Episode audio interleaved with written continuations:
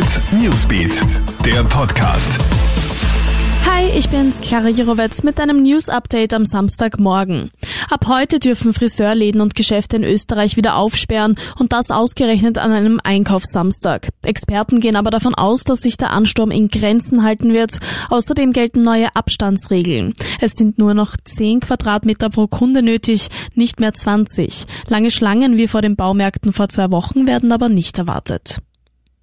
Wissenschaftlern in Südkorea ist ein fataler Fehler unterlaufen. Sie hatten im April in einer Studie behauptet, geheilte Corona-Patienten könnten sich kurz hintereinander zweimal mit dem Virus anstecken.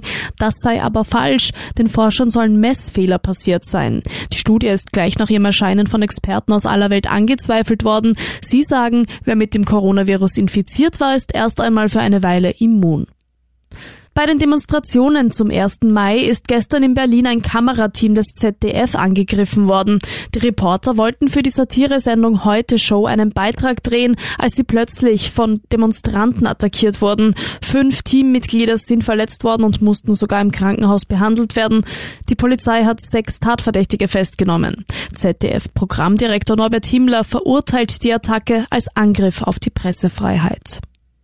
Und zum Schluss kommen wir noch zu erfreulichen Star News. Justin Bieber und Ariana Grande werden einen gemeinsamen Song rausbringen. Das hat Justin gestern auf Instagram bekannt gegeben.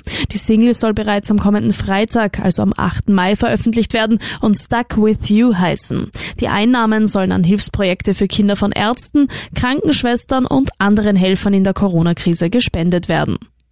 Alle Updates bekommst du auch online auf Kronehit.at und stündlich im Kronehit Newsbeat. Ciao und bis bald. Kronehit Newsbeat, der Podcast.